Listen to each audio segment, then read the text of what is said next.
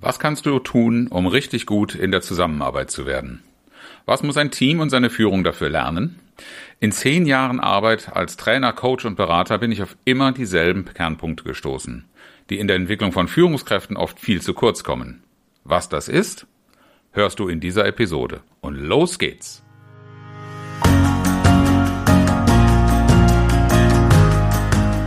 Herzlich willkommen zu Führen im Team deinem Podcast für Führungskultur und gute Teamzusammenarbeit.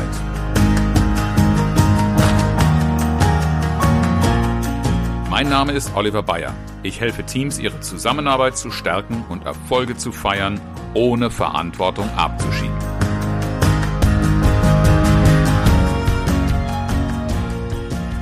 Du kennst das vielleicht auch aus deiner eigenen Praxis von Trainings und Seminarbesuchen. Wir Trainer fragen in diesen Trainings meistens zu Beginn nach Erwartungen.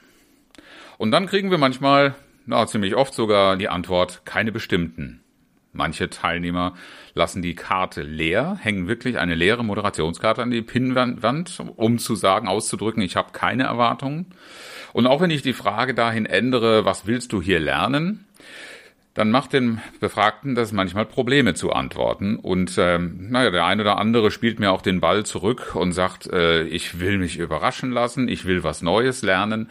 Äh, all diesen Äußerungen ist aber natürlich eines anzumerken, da fehlt es völlig an Klarheit, was eigentlich genau der Sinn, das Warum äh, ist, warum man in ein solches Seminar kommt, ähm, außer darauf zu warten, dass irgendetwas passiert.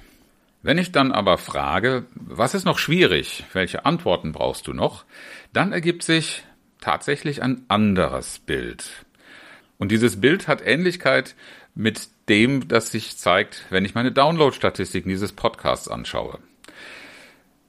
Die Klarheit darüber, was schwierig ist, die ist offensichtlich vorhanden. Und das höchste Interesse finden Angebote zu schwierigen Mitarbeitern, zu uneinsichtigen Kollegen und Vorgesetzten und zum Lösen von Konflikten. Und wenn ich mir das anschaue, dieses Bild aus, dem, aus meiner Trainingspraxis ebenso wie aus den Downloads, dann stelle ich mir die Frage, welche Kompetenz braucht es am meisten für eine richtig gute Führung beziehungsweise Zusammenarbeit? Ich bin der Überzeugung, das ist die Konfliktkompetenz. So habe ich diesen Begriff umrissen und meine damit insgesamt vier Bereiche, die ich dir in diesem Podcast gerne vorstellen möchte. Und das fängt eben an mit der gerade beschriebenen Unklarheit, die zu beseitigen darüber, was für mich wichtig ist. Eine Selbstklärung, für welche Werte bin ich unterwegs, welche Ziele verfolge ich, welche Stärken habe ich und wie setze ich sie ein. Das ist etwas, was mir immer noch erschreckend wenige Menschen ganz spontan und bewusst sagen können. Viele treibe ich damit überhaupt erstmal in den Prozess, darüber nachzudenken, ja, was ist es denn eigentlich? Und das kenne ich von mir selbst früher als Führungskraft in gleicher Weise. Ähm, das ist aber schade, wenn man da nicht frühzeitig darauf vorbereitet wird. Und unser Bildungssystem tut leider relativ wenig dafür, auch wenn erste leichte Einflüsse erkennbar sind. So merke ich dann doch, am Ende kommt zu wenig dabei an in der täglichen Praxis. Und das liegt unter anderem daran, dass wir zu wenig Zeit uns nehmen, mit uns selbst zu beschäftigen, sozusagen die persönliche Strategie im Blick zu behalten. Strategie-Meetings mit dir selbst ist eine Idee, ein Tipp, den ich dir gerne geben möchte, mitgeben möchte, um das Thema Selbstklärung mehr auf den Schirm zu bekommen. Denn das ist nicht einfach etwas einer Frage, die ich im Seminar stelle und auf einmal ist die Erleuchtung da, sondern das hat viel damit zu tun, dass sich so ein Bewusstsein erst entwickeln muss und dass es mit Erfahrungen geknüpft sein, verknüpft sein muss. Es gehört einfach auch dazu, regelmäßig in Zeitabständen, die für dich passend sind, zu reflektieren, was ist gut gelaufen, was kann ich also unter dem Thema meiner Stärken, meiner Kompetenz buchen und nutzen.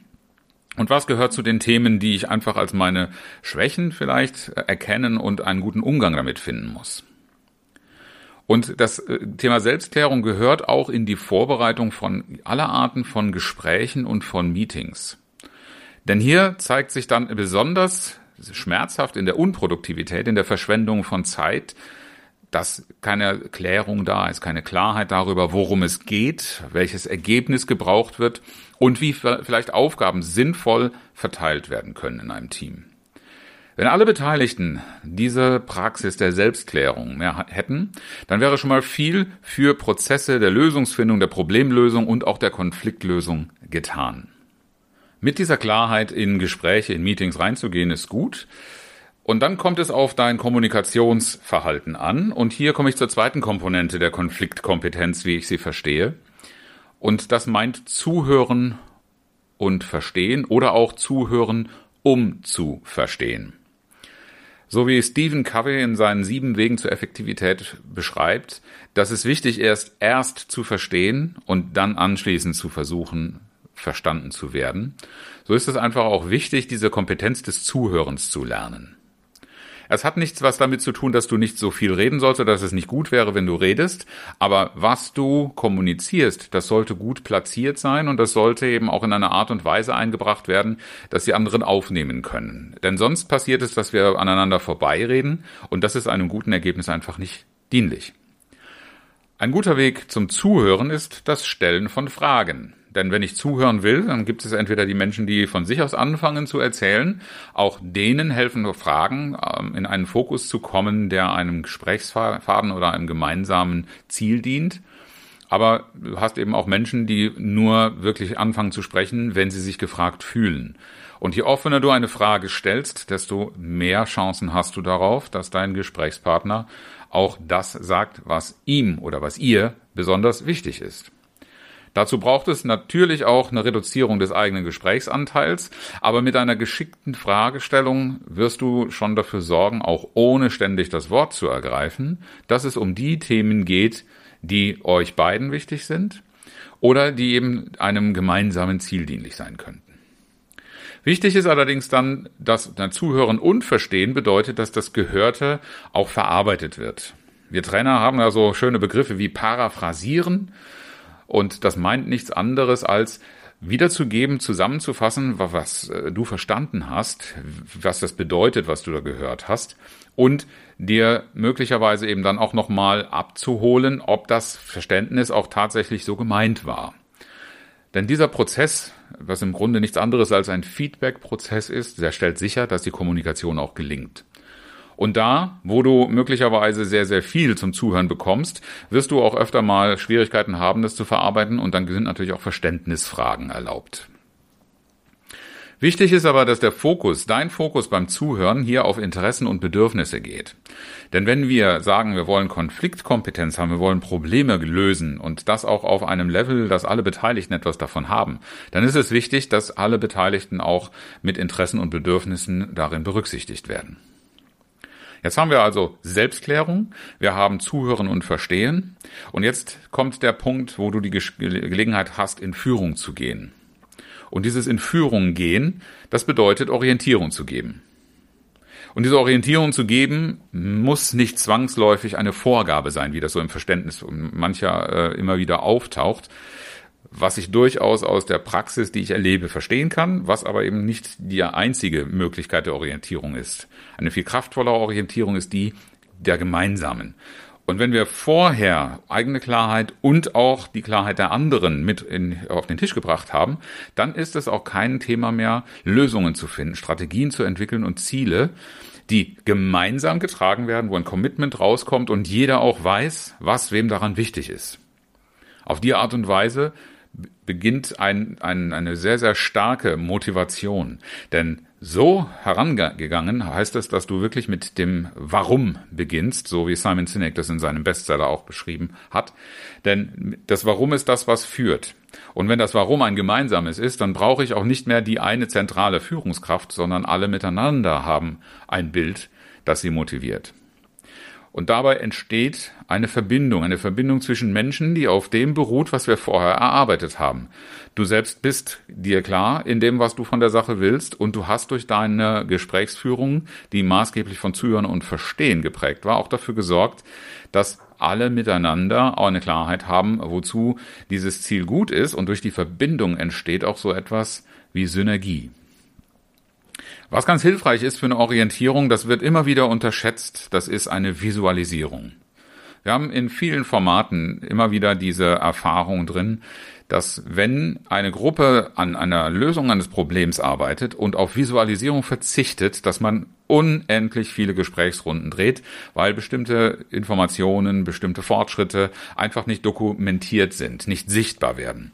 Dabei meine ich gar nicht mal so sehr kunstvolles Malen, was ich durchaus in Seminaren auch gerne fördere, weil ein Bild immer noch etwas anderes transportieren kann als geschriebene Worte. Aber das eine wie das andere ist hilfreich in diesem Prozess. Alles andere ist, wie das Sprichwort so schön sagt, ganz schnell Schall und Rauch. Und wichtig ist auch, alles, was man sich so erarbeitet, sollte kontinuierlich in Bezug genommen werden. Das heißt, wenn es darum geht, irgendwelche Lösungen, irgendwelche Ideen zu formulieren, dann sollte immer wieder die Frage in den Mittelpunkt gerückt werden, was hat das mit unserer Vision, was hat das mit Strategien oder was hat das mit unseren Zielen zu tun und inwiefern ist es dafür wert, wertvoll und, und dienlich. Denn sonst verliert man allzu leicht den Fokus und macht irgendwelche Dinge, die aber nicht mehr dem gemeinsamen Ziel, dem gemeinsamen Leitbild dienen. Und dann verlierst du einfach auch Menschen ganz schnell wieder, die sich nicht mehr berücksichtigt, nicht mehr mitgenommen fühlen. Und wenn sie nicht von sich aus eine Motivation haben, dann auch nicht mehr in dieser Verbindung drin sind. Und wenn du mit diesen Leuten in einen Konflikt kommst, äh, dann wirst du wieder erleben, dass die sich abgrenzen, anstatt dass sie bereit sind, in eine gemeinsame Lösung mit einzuzahlen, sich einzubringen. Ja, und wenn diese Lösungen erarbeitet sind und wenn diese Beiträge definiert sind, die Arbeit verteilt ist und jedem klar ist, was jetzt ansteht, dann muss es natürlich auch zu einer kraftvollen Umsetzung kommen. Deine Konfliktkompetenz wir haben deine eigene Klarheit, wir haben die Klarheit der anderen, wir haben gemeinsame Pläne, Ziele, Lösungen, Strategien erarbeitet und jetzt muss es ins Tun kommen und da braucht es Entscheidungen und eine klare Kommunikation. Und hier kommen die klassischen Trainingsangebote ins Spiel. Aber das möchte ich auch dazu sagen, erst hier. Ohne für die anderen Dinge vorher gesorgt zu haben, also das Zuhören und das Selbstklären und das Lösungen finden, und eine Orientierung gemeinsam definiert zu haben, machen die ganzen Kommunikationsformate begrenzt Sinn. Denn hier geht es darum, wenn ich, wenn ich ein Feedback zum Beispiel einordne, Feedback ist etwas, was in dieser, dieser klaren Kommunikation eine Selbstverständlichkeit sein sollte. Feedback zu geben, aber auch Feedback einzuholen. In diesem Podcast wirst du das von mir schon öfter gehört haben, wie wichtig, zentral das Feedback geben und nehmen ist. Und das ist nicht nur als Führungskompetenz, sondern das ist für jede Art der Zusammenarbeit eine ganz, ganz wichtige Kompetenz. An der Qualität der Kommunikation lohnt es, regelmäßig zu arbeiten. Und damit meine ich nicht den Seminarbesuch in erster Linie. Wenn du keine Idee hast, wenn du eine neue Technik kennenlernen willst, dann ist ein Seminarbesuch absolut okay.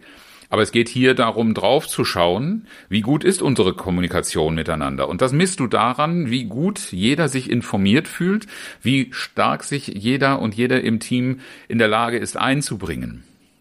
Und das wirst du am besten dadurch herausfinden, dass du ein regelmäßiges Feedback auch einholst indem du gezielt an dieser Qualität der Kommunikation arbeitest, äh, was nichts anderes heißt als, werde ich gut verstanden, fühlst du dich gut verstanden, was können wir gegebenenfalls noch verbessern. Aber Optimierung bitte erst, wenn der Weg für alle miteinander klar ist und gemeinsam entwickelt wurde.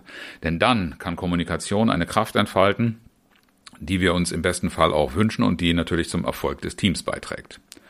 Qualität der Kommunikation heißt Klarheit, heißt Einfachheit. Zwei Elemente in der Sprache, die manchen Zeitgenossen sehr schwer fallen. Und eine Vorgabe von Struktur mit Hilfe der Unterstützung von Anschaulichkeit. Diese vier Faktoren definiert das sogenannte Hamburger Verständlichkeitsmodell. Wenn du da mal was nachlesen möchtest. In diesen vier Faktoren liegt sehr, sehr viel Kraft, denn es heißt einfach, dass du fokussiert auf den Punkt kommen sollst, wie ich in einer der letzten Podcast-Folgen auch schon mal formuliert und angeleitet habe. Und wenn diese Einfachheit und diese Klarheit gegeben ist, dann kostet Kommunikation auch nicht mehr die Zeit, die mir viele Seminarteilnehmer spiegeln, dass sie glauben, sie nicht zu haben, um gute Kommunikation zu machen. Aber wenn du das nicht tatsächlich übst, wenn du das nicht entwickelst, dann kostet es dich die Zeit, die du nicht hast. Also investiere das bisschen Zeit in die Entwicklung der Qualität der Kommunikation, um einfach eine gute Grundlage für mehr Effektivität und Effizienz zu haben. Diese vier Komponenten, also Selbstklärung, Zuhören und Verstehen, Orientieren und Entscheidungen und klare Kommunikation, Das sind vier Dinge, die du lernen, die du entwickeln darfst und für die du wahrscheinlich an der einen oder anderen Stelle auch sowohl Mut als auch Vertrauen aufbringen musst. Und das gehört schon zu den Kompetenzen, die heute von Führungskräften generell erwartet werden. Von den Mitarbeitern, nicht von uns Trainern. Und dabei ist das unabhängig vom Führungsstil im Übrigen. Denn in, in, Kommunikation mit Mitarbeitern zu gehen, diese Klarheit zu entwickeln und auch eine Gemeinsamkeit zu entwickeln, das gehört auch dazu, wenn du vielleicht eher einen direktiven Führungsstil bevorzugst. Denn auch wenn du direktiv arbeitest, die Motivation bei den Mitarbeitern wächst du vor allen Dingen dadurch, dass hier eine Klarheit, ein Commitment und ein Vertrauen wachsen können. Es ist also ein Qualitätsmerkmal aller Führungsstile, die Konfliktkompetenz zu entwickeln. Ja, und jetzt bin ich natürlich gespannt, was du zum Thema Konfliktkompetenz denkst. Schreibe mir gerne, welche Konfliktkompetenzen du besonders wichtig und wertvoll aus deiner Erfahrung findest oder die du dir vielleicht wünschst zu lernen und zu entwickeln. Denke mal daran, auch wenn du viel Führungserfahrung hast, das zeigt auch die Praxis aus meinen Seminaren und Workshops, das Entwickeln und das Lernen als Führungskraft hört nie auf. Und in diesem nicht enden wollenden Entwicklungsprozess der persönlichen Kompetenzen befinde auch ich mich aktuell. Und das führt zu folgenden Veränderungen. Dieser Podcast Führen im Team pausiert bis auf weiteres. Es steht ja ohnehin die Weihnachtspause und der Jahreswechsel an. Und ich habe auch schon ein paar Ideen, wie es mit diesem Podcast weitergehen könnte. Aber zunächst steht ein neues Projekt an. Und das wird den Schwerpunkt auf Konfliktkompetenz legen und äh, ist meiner Entwicklung und Ausbildung zum Mediator geschuldet. Am 1. Februar wird dieser Podcast fünf Jahre on air sein und es wird für mich der Anlass sein, den neuen Podcast zu starten. Ich bin so voller Motivation und Begeisterung für dieses neue Thema und freue mich, wenn du auch hier dabei bist. Es wird wieder jede Menge Praxiseinblicke, Tipps und außerdem Gespräche geben, die dir helfen sollen, besser mit Konflikten, schwierigen Situationen und Konfliktpartnern umgehen zu können. Alles im Dienst von Lösungen, guten Ergebnissen und besserer Zusammenarbeit. Ich freue mich, wenn du da auch dabei bist und ende den heutigen Podcast auch wieder mit einem inspirierenden Zitat von Samuel Johnson. Die Sprache ist die Kleidung der Gedanken. Herzlichen Dank fürs Zuhören und schön, dass du dabei warst. Bis zum nächsten Mal in diesem Podcast, wenn es heißt Führen im Team, Zusammenarbeit stärken und Erfolge feiern, ohne dass Verantwortung abgeschoben wird. Ich freue mich auf dich.